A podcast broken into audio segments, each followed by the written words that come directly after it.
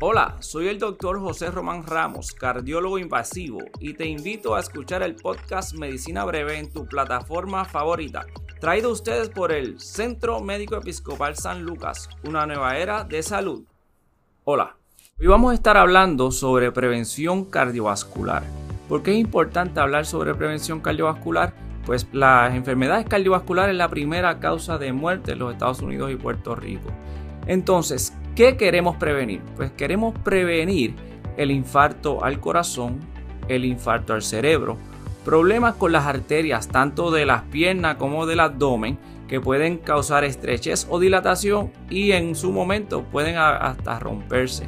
Así que es importante reconocer los riesgos que tenemos para que ocurra esas complicaciones.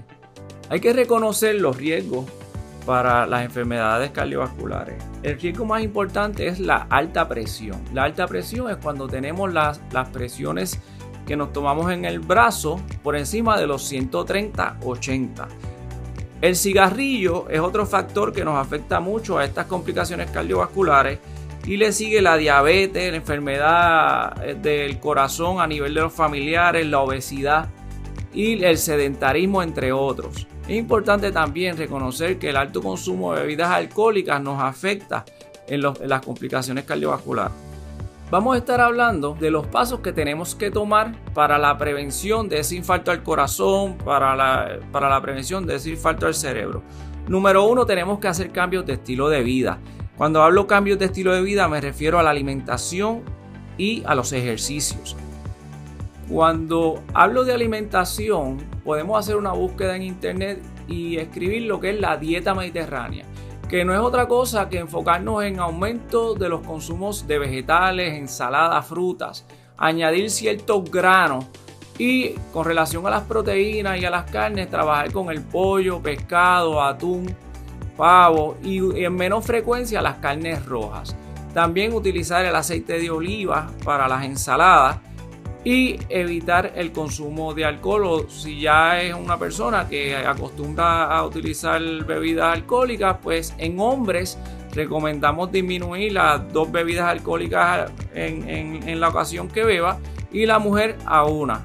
Entonces, eso se añade al ejercicio. El ejercicio, la recomendación es hacer una caminata o un ejercicio de forma de un esfuerzo moderado donde sea 30 minutos 5 días a la semana. Para esto necesitamos cierta disciplina y consistencia. Si eres fumador, hay que dejar de fumar. Si padeces de apnea del sueño, que es otro de los factores que nos complican los asuntos cardiovasculares, pues es importante visitar a su especialista del sueño y si recomienda el uso de máquinas para dormir, para trabajar en la apnea del sueño, eso también nos va a ayudar a bajar las presiones, que es uno de los factores importantes para esas complicaciones cardiovasculares y a la misma vez para tener una mejor calidad de vida. Y por último, si padeces de diabetes, alta presión y colesterol, es importante tomar los medicamentos según el médico se lo ha recetado, hacer una lista de ellos y tomarlo a la hora recomendada.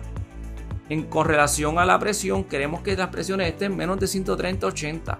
Con relación al, colesterol, mientras más bajito el LDL, que es el colesterol malo, es mejor. Los números que tratamos de buscar es, es cerca de 70.